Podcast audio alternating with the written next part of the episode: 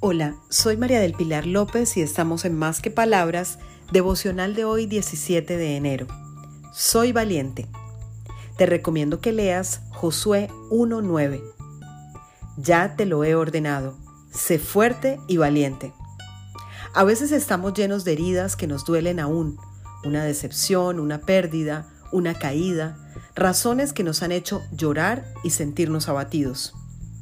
A medida que pasamos tiempo con Dios, nos damos cuenta que pudimos pasar por esa experiencia y nos mantuvimos firmes gracias a su cuidado. Con paciencia y fe, esas heridas se convertirán en cicatrices. Ya no nos causarán dolor, pero siempre nos recordarán lo valientes que hemos sido y quién logró curarlas. Tus cicatrices serán la prueba de tu victoria luego de tus más grandes batallas. Feliz día para todos, para que conversemos más que palabras.